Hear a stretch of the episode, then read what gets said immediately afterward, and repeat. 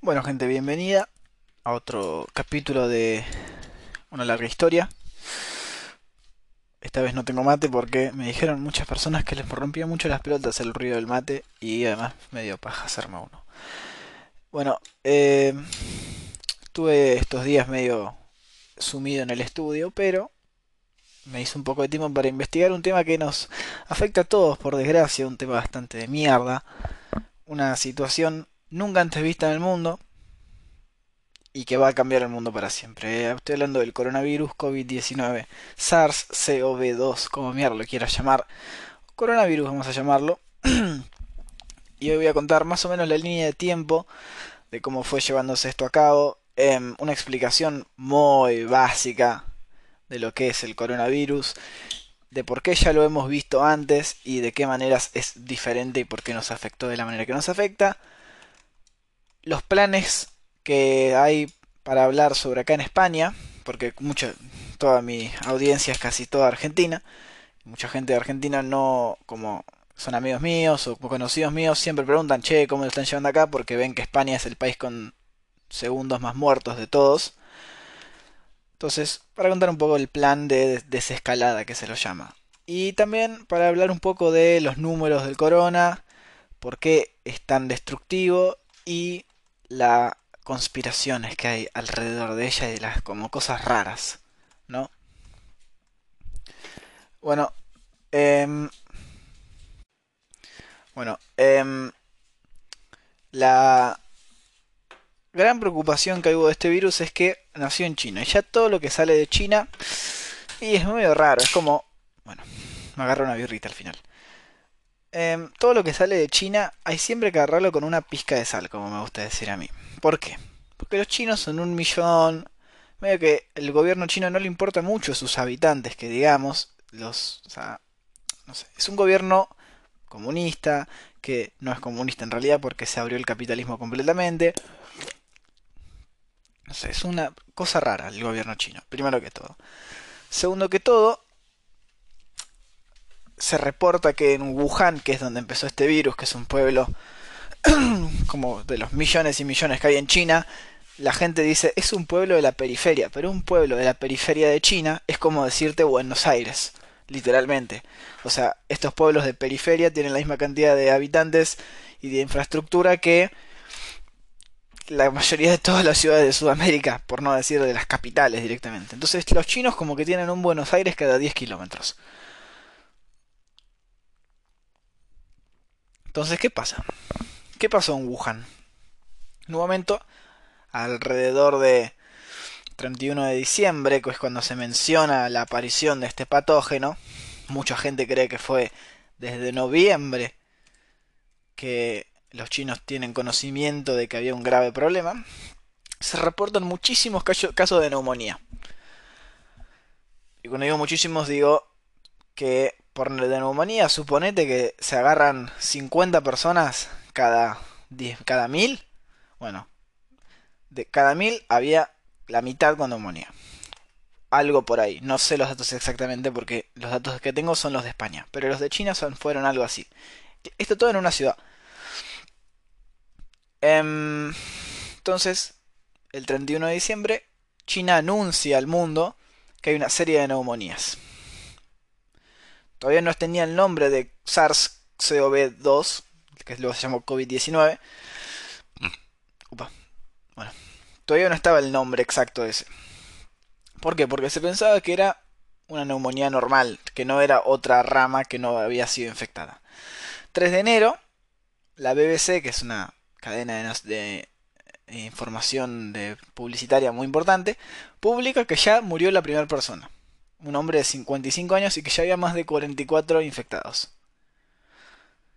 En el 5 de enero, la OMS, o la World Health Organization, la WHO, como mucha gente la llama, que son las siglas en inglés, saca un, una, como una, un análisis preliminario muy preliminario, porque fue muy preliminario, de que los investigadores chinos no reportaban transmisión significativa de persona a persona. Ahora vamos a ver por qué esto es muy importante. Y las infecciones eran principalmente de los trabajadores de la salud, obviamente. Se llegaron 30 mil millones de casos de neumonía, rebalsaron los hospitales y medio que se empezó a pudrir todo. Ya el 9 de enero era como un tema, no heavy, pero ya un tema que había una nueva, una nueva neumonía vírica y ya se había identificado la secuencia genética, por ende, ya se sabía que era una nueva rama del virus. Bueno, ¿qué es el coronavirus? Vamos a hacer como un pequeño inciso. Quedémonos 9 de enero, se identifica que es una nueva rama de este virus. Quedémonos ahí un segundito. Vamos a explicar qué es un coronavirus, por qué este nombre, por qué se dice que ya pasó y qué, qué significa para nosotros esto. Para el que no sabe, un virus no es un organismo vivo. Un virus es un organismo, es un microorganismo de estructura RNA, o sea, no es ADN lo que tiene, sino que es un, ADN todavía no codificado, em, que se inyecta en, en las células vivas y infunde su material genético para que cuando se reproduzca esa célula, reproduzca el virus, no, es, no la célula misma. Eso es como cualquier virus del mundo. Y lo más probable es que, es que se haya originado en un origen zoonótico o para la gente de común, yo estuve media hora para descubrir que era zoonótico. Zoonótico significa de origen animal, o sea que se originó en animales esto. Eso es seguro. y se sabe que el primer contagio de animal a persona fue en un mercado de animales vivos, principalmente marítimos, en Wuhan. Entonces la mentira de que alguien se comió un murciélago y que el video del murciélago es un ataque eh, xenofóbico sobre los chinos. No, esa persona del video no se transmitió coronavirus por comerse un eh, murciélago muerto. Probablemente nació en los murciélagos esa enfermedad, sí. De ahí a que un murciélago muerto se le haya transmitido al que se lo comió en el video es otra cosa. Se, lo, se lo agarró una persona que trabajaba en un mercado de animales vivos en condiciones poco sanitarias como viven los chinos. El que nunca fue a China es muy sucio el lugar, pero están acostumbrados a vivir en la suciedad estos chinos y sí, pero es muy sucio. Y cuando se imprimió el código genético y se lo comparó con otros códigos, se dieron cuenta los investigadores que pertenecía a la rama de los coronavirus anteriores que ya habían existido en este mundo, que hoy en día son más o menos el 15% de las gripes de todo el mundo, son de estos coronavirus que ya existen. ¿Qué pasó? En el 2002 apareció el SARS. Se lo transmitieron por animales en China también, en la ciudad de Guangdong. No sé si se pronuncia así. Porque alguien se comió un gato. Tuvo el 9% de mortalidad. Era de origen zoonótico. Y su transmisión de persona a persona era mediana. O sea, la gente, no, se, no todos los que... No es como... Eh, o sea... se retraba el pibe solamente te podías contagiar si tocabas a alguien infectado y pasaba usualmente entre los atendedores de la salud pública. O, no sé, cuando hablabas, cuando estabas en contacto, no sexual, pero saludabas a alguien con un beso, lo abrazabas, cosas muy básicas, de, que al toque te dicen no toques a nadie y no tocas a nadie, listo, se acabó la cosa. O una transmisión de persona a persona mediana. Pues en 2012 estuvo lo que se llamó el MERS, Medio Oriente, eh, Middle Eastern Respiratory System, algo así. El MARS era más o menos lo mismo, solo que era de origen zoonótico porque alguien estuvo en contacto con unos camellos. Esto fue en el Medio Oriente. Se dice que en el pasado el origen del virus fue que unos murciélagos picaron unos camellos o mordieron unos camellos y esos camellos tuvieron, o sea, lo que la gente no entiende es que no es que estos camellos tienen el virus y lo portan como un mosquito, sino que son animales que sufren de estos virus pero que no nos afectan a nosotros humanos hasta que en algún momento el virus muta de tal manera que ya nos puede empezar a afectar a nosotros. Entonces no es que el camello cagó el virus y te lo tiró a vos. ese virus ya existía en la comunidad de camellos en este caso, o la comunidad de murciélagos en China, o la comunidad de gatos en China en el SARS, y en algún momento el virus evoluciona de tal manera que nos puede afectar ya a nosotros humanos. ¿Qué tuvieron de diferente el MERS y el SARS? El MERS tuvo un 35% de mortalidad. O sea, una de cada tres personas que lo agarraba se moría. ¿Qué pasa? Era, tenía una transmisión de humano a humano muy difícil. Era más común que te lo agarrara de un camello que de un humano. Entonces fueron muy fáciles de cuarentenar y no estoy seguro si salió la vacuna, pero em, se cuarentenó de tal manera que se logró no destruirlos por completo, porque hoy en día el SARS, el MERS siguen estando en el mundo, solamente que hay, em, es mucho, menos, mucho más raro que te lo puedas agarrar, y hay tratamientos muy efectivos. ¿Qué pasó con el COVID-19? Acá viene el problema grande. Lo más probable es que haya originado en un murciélago o un pangolín. Es un animal raro de China. Y el gran problema de este coronavirus es que uno empieza a contagiarlo cuando todavía es asintomático o en el periodo de incubación del virus. ¿Qué significa esto? Vos capaz todavía no te pasa un carajo, vos puedes estar hasta más de 14 días sin demostrar un solo síntoma e igualmente vos sos, sos contagiador, sos una persona de riesgo, sos alguien peligroso para el mundo. ¿Qué pasó? Además de esto, además de esto, tiene una diseminación mucho, mucho, mucho más fuerte que la de los otros dos, SARS y MERS. O sea, la, transmisión de persona a persona de este virus es muy rápida. O sea, el virus, vos ponele, vos ponele que te tocas la boca un poquito o, o sobre una barandal o sobre tu celular o sobre un vaso y el virus puede residir ahí por más de un par de días. Hay unos videos muy piolas de eh, Verge Science, para el que quiera buscarlo, que un chabón agarra como lo que sería un polvito que simula un virus, o gérmenes en general, que el chabón se lo pone en las manos y al final del día con una luz ultravioleta se ve la cara, se ve el pecho, se ve el perro, se ve el celular, se ve todo lo que tocó durante el día y se da cuenta el esparcimiento que tiene un germen que se puede contagiar de la manera que se contagia el corona. Porque ¿qué pasa? MERS SARS no pasaba nada si tocabas algo. Era muy difícil que te lo contagie de esa manera. El corona se estima más o menos que con, una, con un solo virus vos ya estás infectado, que te entra a tu sistema. ¿Qué pasa? Por cada célula infectada se dice que se producen más de 10.000 coronas. O sea, más de 10.000 réplicas del virus. Y esa célula después se multiplica. Entonces, el que quiera hacer los números que los haga, pero en una sola gota de fluido, que es el fluido que sale de tus pulmones, o sea, toser, básicamente, o cuando hablas sale fluido, el hecho de que vos entres en contacto con cualquier cosa de esas, primero que todo, ese, ese fluido, esa pequeña cantidad de fluido, tiene un montón de réplicas del virus. Y segundo, em, es muy probable que vos en algún momento te toques la cara porque es naturalidad del ser humano. O sea, obviamente, ahora si yo te digo no te toques la cara y vos sos, consciente, no te la vas a tocar. Pero normalmente una persona se toca la cara cada tres minutos, una vez, sí o sí. Te ponete a grabarte y no te que nadie te diga nada y vos te vas a tocar la cara solo. Porque te pica, porque te querés arreglar una ceja, porque te. no sé, por cualquier cosa lo hacemos, es naturaleza. Otro problema grande que esto claramente nos demostró que en nuestro mundo la gente no se lava las manos. ¿Por qué? Lavarse las manos es un gran método para evitar contagiarse de este virus. ¿Por qué? Vos te viste en el tren, salís del tren, te tenés que lavar las manos, porque vos en el tren estás, es como un caldo nutritivo para un puto virus, porque está todo cerrado, la gente tose, la gente agarra las barandales, esa... No, es un asco. Y vos con lavarte las manos evitas cualquier cosa, porque, a ver, el virus está en tu mano. A menos que hayas chupado el barandal con la cara. No hagan eso, gente. El virus solamente está en tu mano o en tus hombros o en tu ropa. Si vos te lavas las manos y evitas tocarte la cara, es muy difícil que te lo contagies. Y bueno, más si usas un barbijo o guantes. ¿Qué pasa? Esto demostró que la gente no se lava las manos, así de simple. Así de simple.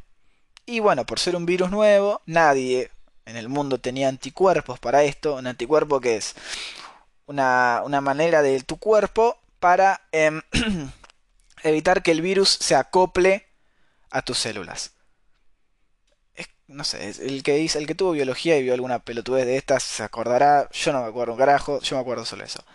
¿Qué pasa? La mortalidad de este corona al principio se estimó que era entre los 4 y 5%, pero es como un dato bastante bastante eluso y em, no explica bien qué significa una mortalidad del 4%. Ya vamos a ir a cómo es la mortalidad específicamente acá en España. Pero bueno, sigamos con la línea de tiempo. Nos habíamos quedado en el 9 de enero. El 11 de enero se dice que pasó la primera víctima mortal del COVID-19 en China. ¿Por qué digo primera con un tono de mierda? Y por qué no fue la primera. O sea, más allá de que el gobierno chino está, sea conocido por falsificar muchos resultados o dar informaciones erróneas, ¿cómo sabes que toda la gente que se murió antes de este hombre, ponele yo estoy muy seguro que desde el 31 de diciembre o hasta antes había gente que se moría que nunca fue a un hospital y nunca se hizo chequear por nada en Wuhan y murió por coronavirus y no lo sabemos. O sea, ese es otro gran problema de las estadísticas que la gente no entiende. Que no todo el mundo de, China y del mundo en general se probó, se testió para el coronavirus. Yo nunca me testé mucha gente no se testió porque lo primero que le dijeron fue si no tenés síntomas, quédate en tu casa, porque si no capaz, no tenés nada, vas a testearte y te agarras el corona cuando te vas a testear. Ese es un gran problema de los números, que no son exactos porque no pueden ser exactos. No, no, no, no hay un test para todas las personas en este mundo y mucha gente que se muere de cosas, capaz, nada, la dan por muerta y listo y no se ponen a analizar qué la mató verdaderamente. Ahí está una de las primeras cosas que hay que entender de los números. El 18 de enero ya había más de dos muertos en China, más de 50 afectados, y ya había casos en Japón y Tailandia. 24 de enero, casos en Singapur, Vietnam y en Estados Unidos. Y según China, solamente había 25 muertos y uno solo fuera de la región de Hubei-Wuhan. Que era, Hubei es la provincia, Wuhan es la ciudad. 31 de enero, acá entramos ya en España, que es donde estoy residiendo actualmente. Primer infectado de España. ¿Qué pasó? Un chino había era un chino literalmente que había viajado desde China hasta España. 12 de febrero, yo me acuerdo que yo acababa, yo llegué el 2 de febrero a España. El 12 de febrero se canceló la Mobile World Congress. Para el que no sabe lo que es esto, es la el congreso más importante de tecnología móviles, de celulares. En el mundo, es en Barcelona, se canceló. En un momento se canceló para gente del Medio Oriente o de Asia, de China, de, de países donde era el núcleo del virus. Pero después se canceló completamente. 15 de febrero muere la primera persona en Europa en París. Era justamente un chino de Hubei que se vino a París. Bueno, probablemente esa persona contagió a mucha gente. 22 de febrero, o sea, pasaron 10 días desde que se canceló la Mobile World Congress, se confina el norte de Italia. Corta, se confina el norte de Italia. ¿Por qué se confina? ¿Por qué los países más afectados son Italia y España? Y los países en Europa. O sea, olvidémonos por un segundo de Estados Unidos. Porque Estados Unidos es un caso aparte. España tiene una de las em, expectativas de vida más altas del mundo, Italia también, y la población de estos países es relativamente vieja. Entonces hubo un gran... Y además somos países, somos latinos, tenemos un contacto humano mucho más grande que alguien en, en Alemania, alguien en Suecia. El contacto humano es mucho mayor. Pero además el envejecimiento de la población es muy alto.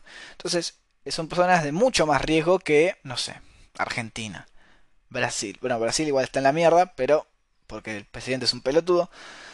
Argentina, Chile, todos estos países tienen muy pocas muertes porque además de que pusieron la cuarentena antes, la gente, hay mucha gente más joven, por más que sean de contactos. Ya después vamos a entrar en casos, en casos más específicos. Y bueno, 25 de febrero es la primera cuarentena de España. Tenerife es una isla, pone a mil personas en cuarentena porque hay un positivo en la ciudad. 26 de febrero. El Ministerio de Sanidad de España obliga a los ciudadanos a someterse a las pruebas del coronavirus si tienen síntomas.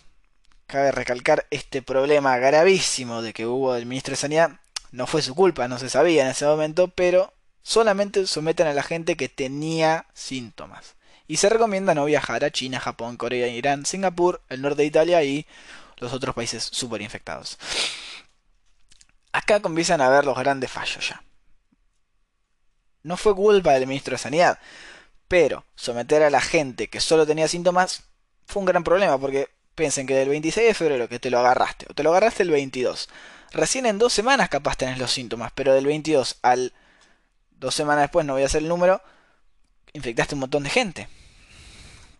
26 de febrero se jugaron los partidos de Champions, en el que más de 3.000 hinchas de Italia viajaron a Francia, a Lyon. Y dicen, se dice que ese fue la zona de contacto más importante de mucho tiempo, porque un partido de fútbol, el quilombo que se hizo, se terminó, es que se terminó haciendo puertas cerradas, me parece, este partido, pero afuera, como que la gente no entendió el concepto de puertas cerradas y se pusieron todos alrededor del estadio a hacer quilombo. Y obviamente ahí se contagió mil millones de personas. Y el primero de marzo, Italia pone el estado de emergencia. De corta. Estado de emergencia. 3 de marzo, se detecta la primera muerte por coronavirus en España. Pero ¿de quién era esta muerte? De un hombre que se había muerto el 13 de febrero por coronavirus. 13 de febrero, estamos a 3 de marzo. 13 de febrero todavía no se había recién se había cancelado la Mobile World Congress. O sea, entiendan, gente, que los problemas son las ventanas de tiempo gigantes en las que no se hizo nada por el coronavirus. Una, por negligencia de las autoridades. Dos, por el simple hecho de que el virus no manifiesta problemas. Y esto fue lo que llevó a la catástrofe gigante que pasó, sobre todo en Europa. Y en... Sí, en Europa, en España e Italia.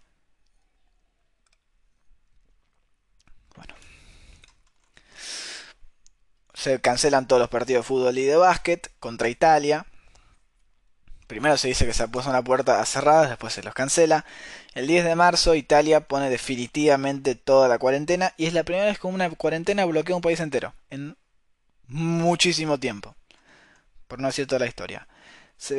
un partido del Napoli contra el Barça, que era la vuelta, se pospone para jugar el 18 de marzo a puertas cerradas, pero nunca pasaría. Y acá es cuando pasa el aluvión ese de que toda la gente se puso de nazi a comprar pelotudeces, que se compraron todo el papel higiénico, que no había huevos, que no había tal. Porque la gente es un egoísta de mierda. Y esto lo demostró. 11 de enero. España ya tiene más de 2.000 casos y 47 muertos. El ministro de Sanidad, buenardo lo que dijo el ministro de Sanidad, dijo esto va a durar unos meses como mucho. Y se cuarentenó Madrid bueno, la OMS ya acá declaró al COVID-19 como una pandemia y pide acciones agresivas de toda la gente. 12 de marzo se suspenden todos los vuelos de Estados Unidos a Europa y viceversa, obviamente. Eh, Trump, o sea, como que ya, yo me acuerdo que estaba, estaba acá en España y unas amigas mías habían hecho amigos de unos americanos que estaban estudiando acá y de un día para otro se fueron y le dijeron, no, no, Trump llamó de vuelta. O sea, literalmente dijo a todos los americanos, vuélvanse a Estados Unidos. Y amigos míos que, se tenían, que tenían vuelos para irse allá a Estados Unidos, chao, afuera. El 13 de enero se suspendió la Champions y la Europa League. Y el Reino Unido, genios, genios totales, em, decidieron no poner la cuarentena obligatoria sino que prefirieron darle prioridad a su economía. Ya ahora en un ratito voy a ponerles los datos del Reino Unido porque es para cagarse de risa, ingleses putos. Bueno, el 14 de marzo se declara el estado de alarma completo en España. Em, se cierra uno de los espacios importantes para la Unión Europea por 30 días, supuestamente, y empieza el teletrabajo. Y el confinamiento, la palabra confinamiento, qué linda palabra. Ya en España hay más de 3.400 muertos que supuestamente superan a los de China. Obviamente nadie se la cree, pero bueno, vamos a suponer que es verdadero. Boris Johnson, que es el primer ministro del Reino Unido, por fin decreta el confinamiento tres semanas después. Tres días después de esto, da positivo Boris Johnson para el coronavirus. Oh karma, qué bonito eres. 26 de marzo, Estados Unidos se convierte en el país con más casos y supera a China. Esto ya, después voy a profundizar en esto, de lo que creo que en verdad es el coronavirus para mí. Superar a China, puede ser, ya esa es más creíble porque Estados Unidos tiene demasiados casos, o sea, demasiados casos. Primero de abril, La ONU define al coronavirus como la crisis humanitaria más grande que eh, hubo desde la Segunda Guerra Mundial. El 2 de abril, España hace su balance del mes y deja más de 10.000 muertos y más del 20% de muertes por corona de todo el mundo los tuvo España hasta el 2 de abril. Ahí la... Nada, la línea de tiempo de la, la Vanguardia, que es uno de estos diarios de España muy importantes, que está por cierto, muy piola como la hicieron, por más que es un tema de mierda, está muy interactiva, muy bien hecha, muy explicativa. Termina ahí, porque ¿qué pasó? Durante todo abril y ahora empezamos mayo, fue un mes muerto, o sea, no pasó nada, absolutamente nada. Em, entonces, ¿qué pasa? Lo más importante y más relevante para analizar serían las cifras de muertos y de nuevos casos, pero no totales, sino por día. El que todavía no, no, entendió lo que significó aplanar la curva o el, hecho de aplanar la curva, ¿qué significa? Vamos a voy a tratar de explicarlo lo más fácil posible. Hay videos en YouTube que son mucho mejores. Vean esos videos. Yo los entendí gracias a esos videos. Y básicamente dice que lo que se tiene que ver es la cantidad de casos nuevos por día. ¿Qué pasa? Los hospitales de toda España, ponele que pueden albergar con una cama y un respirador y alguien que atienda a una persona a mil personas por día. Es mucha gente. No funciona, no es así el sistema educativo. Por más que España tenga uno de los mejores sistemas, no son mil personas, me parece. Pero vamos a ir con eso. Voy a ponerle 500 personas. Y si en un solo día hay más de 500 personas infectadas nuevas, el sistema em, sanitario se cae. Porque es como, como se caen los sistemas económicos. Cuando gastas más de lo que ganas, estás en deuda. Pero acá no estás en deuda con plata. Acá estás en deuda con gente que se queda afuera del hospital muriéndose. Es distinta la situación. Entonces, el aplanar la curva lo que intenta es que al confinarse no haya tantos contagios como habría si simplemente estuviésemos todos afuera y dejemos que pase, como están, como están sugiriendo muchos médicos de Estados Unidos. Ahora voy a ir con esa parte. Em, entonces, ¿qué pasa? No tienen que aparecer más casos por día de lo que el sistema puede atender. Em, España, por desgracia, tuvo, bueno, primero voy a decir los picos de muertes. España tuvo empezó con muertes por día a, registrarlas el 25 de marzo. Y ese mismo día se registran más de 700 muertes. Para ser más exacto, 738 muertes el 25 de marzo. Ese número fue escalando y llegó al punto máximo el 2 de abril, el día que se murieron más de exactamente 950 personas. Murieron por causas del COVID ese mismo día. Obviamente, pueden haber sido muchas más que no hayan sido registradas, aunque ya en este momento como están todos metidos con, la, con el tema, ya son mucho más exactos los datos. Em, bueno, la curva, ahí es cuando, ese fue el pico, fue el día que más gente murió. Obviamente de ahí empezó a bajar. El 12 y 17 de abril hubo picos de muertes, hasta que el 3-4 de mayo, o sea, yo estoy grabando esto el 7, el 3-4 de mayo hubo solamente 164 muertes. Solamente digo, en Argentina creo que todavía no hay ni 50. Pero para España es un gran logro. Y, ayer, 6 de mayo, se registraron 244. O sea, como que volvió a subir. No sé, no soy analista de datos, pero bueno, no importa. Em, el día, ahora voy a hablar de contagios, y esto es el, lo más alarmante. Em, el día que tuvo más casos nuevos, o sea, el día que más gente se infectó fue el 31 de marzo, que se infectó 9.222 personas en un día. Fue el pico, obviamente, pero no sé exactamente cuánta gente puede albergar España en un día en su sistema sanitario, pero estoy muy seguro que no es ni, el ni la mitad de 9.222. Entonces piensen la deuda de gente que está quedando. Obviamente se hicieron hospitales provisionales y de estos 9.222 casos, no todos van al hospital. Porque hay uno, el corona afecta de manera distinta a distinta gente a vos te puede destruir los pulmones como a otro le puede dar una tosecita que se le pasa en tres días. Es distinto cómo afecta a cada persona. Bueno, obviamente como fue el pico, comienza el descenso, hubo rebrotes nuevamente, entre el 8 y el 17 de abril hubo algunos rebrotes de casos, pero hoy a 6 de mayo se estiman 685 casos nuevos por día. ¿Qué pasó? En España se inició lo que se llama las fases de desescalada. Obviamente, como a medida que fue pasando abril, el, peor mes fue marzo definitivamente, pero a medida que fue pasando abril, hubo como un primero que todo, como que la gente se asimiló con la cuarentena, algunos más que otros, pero hubo una, una cierta tranquilidad hasta cierto punto, porque empezó a bajar. Muchos diarios salían diciendo ya pasamos la peor parte, ahora es cuestión de tiempo. Entonces el gobierno español ideó lo que se llama un periodo de fases, dictaminar distintas fases que paulatinamente se va a ir reincorporando a la realidad, a la normalidad el país. En la primera fase que inició hace tres días, el 4 de mayo, em, hay una actividad deportiva sin contacto en ciertas franjas horarias. Abren los restaurantes y las cafeterías para hacer deliveries. Sigue siendo preferente el, el teletrabajo en las empresas y los pequeños comercios abren con 30% de capacidad. Los horarios determinados varían entre las comunidades autónomas, porque acá en España cada comunidad autónoma no hace sus leyes, pero tiene como que su peso fuerte. La fase 1 técnicamente arrancaría el 11 de mayo. Ya esta es la fase 1, digo, la anterior fue la fase 0. La fase 1 ya los restaurantes y bares abren solo sus terrazas con el 50% de las mesas. Hay hoteles que ya abren y alojamientos pero sin los usos de lugares comunes. No sé, el, lobby no está abierto, vas a tu cuarto y no rompas las pelotas. Y los lugares de ocio abren con un tercio de la capacidad, pero solamente puede haber menos de 200 personas.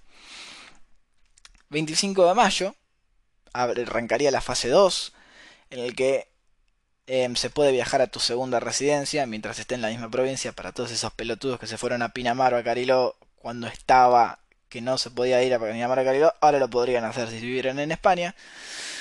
Bueno, hay casamientos con obviamente protocolos de seguridad y distanciamiento.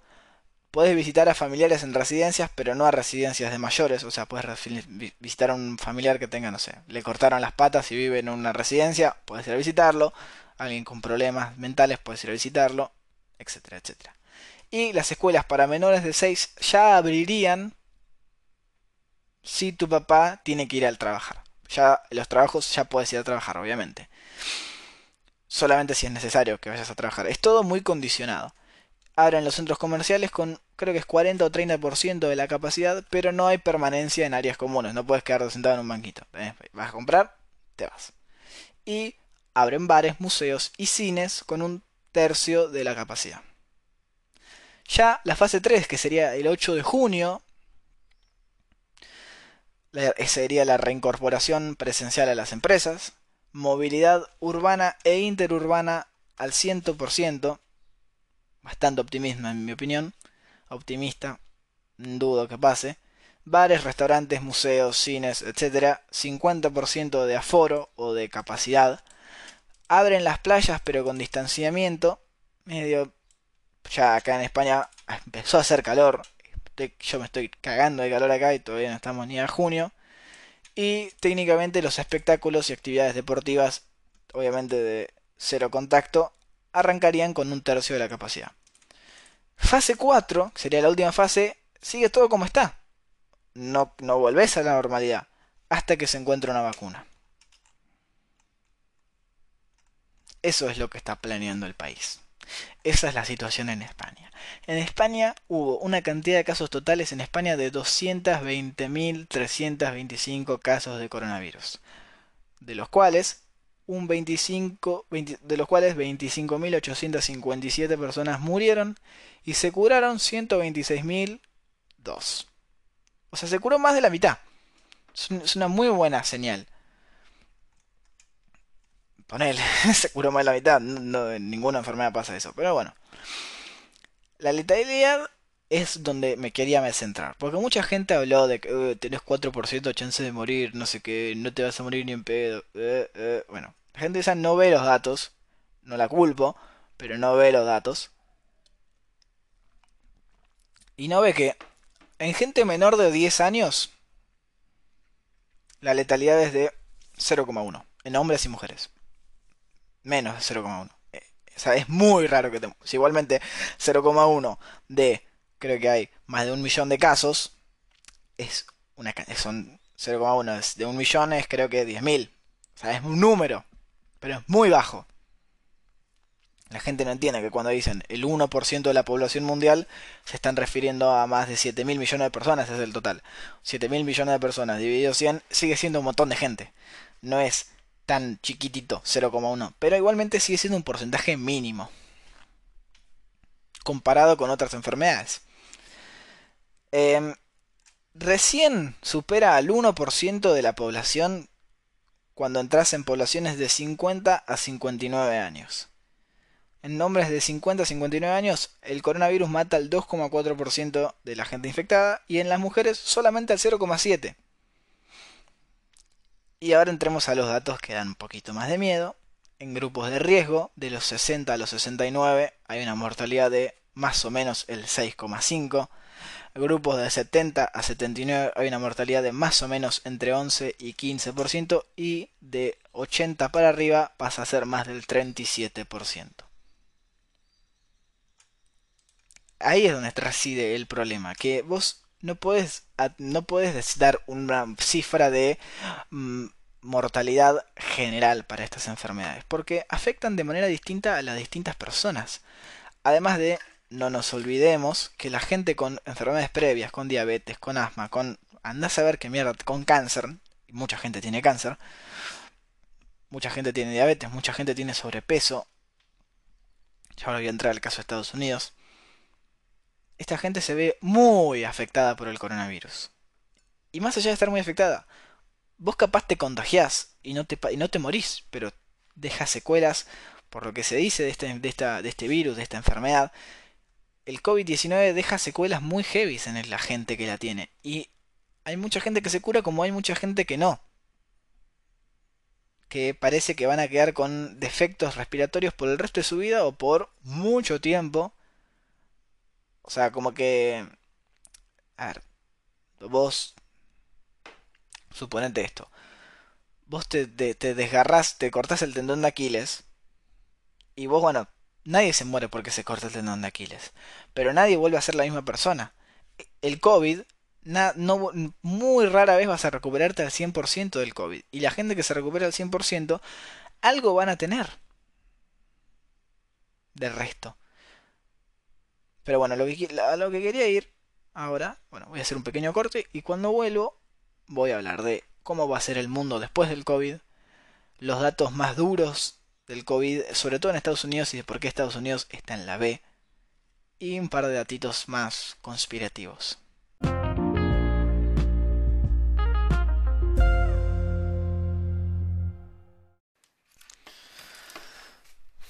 Bueno, volví. Em, estuve buscando un par de estadísticas claves que estaba necesitando. Y nada, esta parte va a ser un poquito más cortita, pero es como para dar una introspección al, al grave problema que hay en Estados Unidos. Porque Estados Unidos, por más que haya mucha gente que cree que no es tan grave, Estados Unidos está en la B.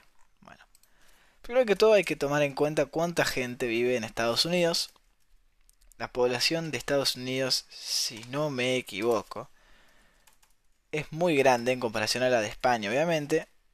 Em, y son más o menos 330 millones de personas. A comparación España tiene creo que son 100 millones como mucho. No, ni siquiera. 50 millones. Poquito más, poquito menos. Entonces, tengan en cuenta esos números. Em, y también hay que tener en cuenta que a la hora de mirar casos, lo importante no es mirar la cantidad de casos confirmados, sino es mirar la densidad de casos por millón de personas.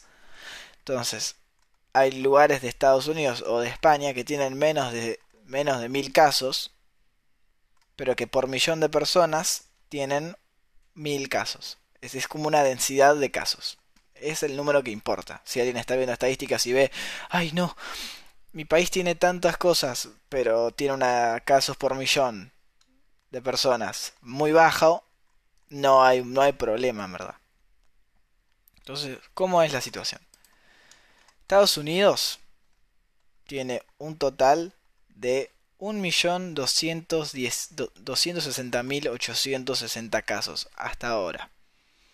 De los cuales, si haces el cálculo, la, cantidad de casos por millón de personas en Estados Unidos es de 3.828. Bastante alto. Pero, si uno mira el caso de España, por ejemplo, la cantidad de casos por millón es de 4.700 casos, aunque España solamente tenga 221.000 casos. ¿Qué quiero tratar de decirles acá? Que no se crean los números alarmantes. Cuando van a ver un número, tranquilícense y analícenlo más en profundidad. Al fin y al cabo, te pueden estar engañando. Porque la gente de Madrid en realidad es la que más está afectada, porque por millón de personas hay más hay casi 10.000 casos. Y en Cataluña lo mismo, por millón de personas hay casi 7.000 casos.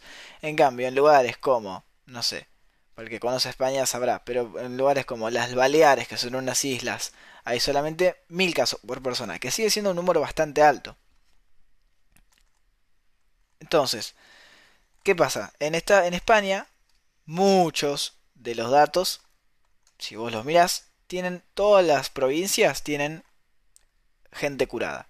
Por ejemplo, del total murieron ya 26.000 personas en España pero se curaron 128.000 más o menos, o sea, se curó más de la mitad. En Estados Unidos, en cambio, se curaron solamente 170.000 personas y murieron 75.000 de 1.200.000 casos. ¿Puede también deberse a que Estados Unidos no tiene el mejor sistema sanitario? Probablemente, pero igualmente, Ah, es muy alarmante ver que en muchas ciudades y muchos estados, por ejemplo, Nueva York, Nueva Jersey, Massachusetts, Illinois, California, Pensilvania, Michigan, Florida, Texas, perdón, Texas no, Florida, Georgia, Connecticut, Louisiana, Indiana, Ohio, Virginia, Colorado, Washington, Carolina del Norte, Arizona, Rhode Island, Missouri, Wisconsin, Alabama y bueno, puedo seguir para... No tienen casos curados. No, hay un solo caso curado. O sea, Estados Unidos, obviamente, sacando las Islas Vírgenes, Guam y esas cosas que Estados Unidos se choreó del mundo, tiene, creo que es, la mitad de estados no tienen curados. Un poquito menos. Es medio alarmante, porque, a ver, está bien, en España se curó ya más la mitad de la población, en Estados Unidos no se curó nadie, se curó un décimo de los infectados, menos de un décimo de los infectados. Ese es el gran problema que hay en Estados Unidos. Y es más que Estados Unidos tiene la gente más retrasada que puede tener este mundo. ¿Qué pasó? La gente salió a la calle, la gente de Florida se fue a la playa, la gente no respetó la cuarentena, lo cual es peor todavía.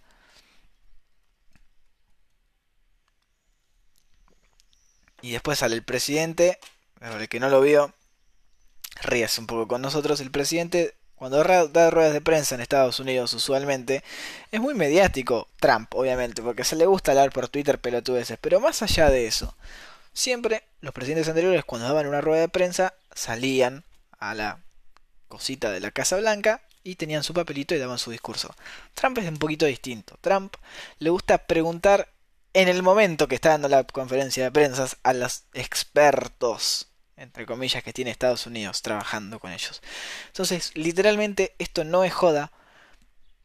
Estaban hablando el experto sobre de testeos que se estaban haciendo con eh, desinfectantes y con rayos UV para eliminar el, virus por afuera del cuerpo, obviamente, porque no te vas a meter desinfectante adentro. Entonces Trump, siendo un genio mediático que no se da cuenta que hay mucha gente que lo escucha, sin dudar de él, le preguntó literalmente al experto si habían probado con poner desinfectante dentro del cuerpo de las personas. O sea, tomate un trago de aguarrás a ver si se te va el virus. No, flaco, es un presidente del... Eh, es el hombre más poderoso del mundo y está diciendo la tremenda pelotudez que está diciendo. Ni hablar de que Em, activamente en Twitter bardea a los gobernadores de sus estados, Para el que no sabe en Estados Unidos, como que cada estado hace la suya. Cada, cada, los States of America es literalmente los States of America. Cada estado hace lo que se le canta el culo. Hay estados donde el aborto es legal y hay estados donde podés ir en cana por abortar espontáneamente. Literalmente funciona así ese país. País de mierda. El que todavía no se dio cuenta que Estados Unidos es un país de mierda. Qué desgracia. Date cuenta, brother. Eh, entonces, hay estados que no pusieron cuarentena obligatoria. Hay estados que no son del Partido Republicano de Trump, son del Partido Demócrata, los cuales la gente del Partido Republicano de esos estados salió a la calle a bloquear las entradas a los hospitales. Para que se den cuenta del nivel de cromosomas que hay en ese país. Increíble. Em, no, no, no, la gente allá está con pasas de uva en la cabeza. O sea, y lo peor es que no se dan cuenta de que cuanto más pelotudeces hagan de seguir saliendo a la calle, lo único, lo único que están promoviendo no es una protesta en contra del Estado y de que los oprime y de que mis derechos, mis amendments, como les gusta a los americanos reclamar sus derechos cuando les conviene, mis derechos y no sé qué, y que em, yo tengo que salir a la calle, quiero cortar hay, entrevistas que se le hace a la gente en Michigan, que es donde salieron a la calle, y te da ganas de ir a cagarlos a palos con un bate de béisbol, porque vos decís, flaco, date cuenta, un poquito de solidaridad con el mundo, pensá un poco en, en el otro. No se dan cuenta que lo único que están logrando acá no es rebelarse en contra del sistema, sino que lo único que logran es que la cuarentena se termine alargando más y más y más y más. Porque, primero que todo y principal, para el que todavía no se dio cuenta, el mundo nunca va a volver a ser el mismo. Nunca. Significa que vamos a vivir de ahora en adelante siempre con barbijos y que la, el hecho de vivir afuera y de estar bailando, de ir a bares y de comunicarse con gente va a parecer ser algo raro. No, no digo eso. Pero, ¿qué quiero decir? Esto fue como un wake up call, como le dirían en, esta, en alguna parte, en otras partes del mundo. Em, un llamado, un, no un llamado de emergencia, pero como un cachetazo, baldazo de agua fría del mundo diciéndonos hay enfermedades que ustedes no las pueden controlar. Este es un claro ejemplo de una que es una gripe de mierda y nos está destruyendo, nos inhabilitó el mundo, literalmente. Em, por más que haya lugares que nunca pusieron cuarentena y en el caso general inhabilitó el mundo esto y el SARS-CoV-2 o el COVID-19 no se va a, a erradicar. Esto va a seguir. Vos capaz en 2025 te puedes agarrar COVID-19 de vuelta. No va a ser algo raro. Va a pasar a formar parte de una rama de muchísimas gripes que el ser humano está acostumbrado a que en algún momento le pueda agarrar, genera anticuerpos y después, después de varios años, muta ese virus y capaz te agarra de vuelta. ¿Qué, ¿Cuál es el problema? Hasta que no salga una vacuna, nadie vuelve a la normalidad. Así de simple. Nadie vuelve a la normalidad sin una vacuna.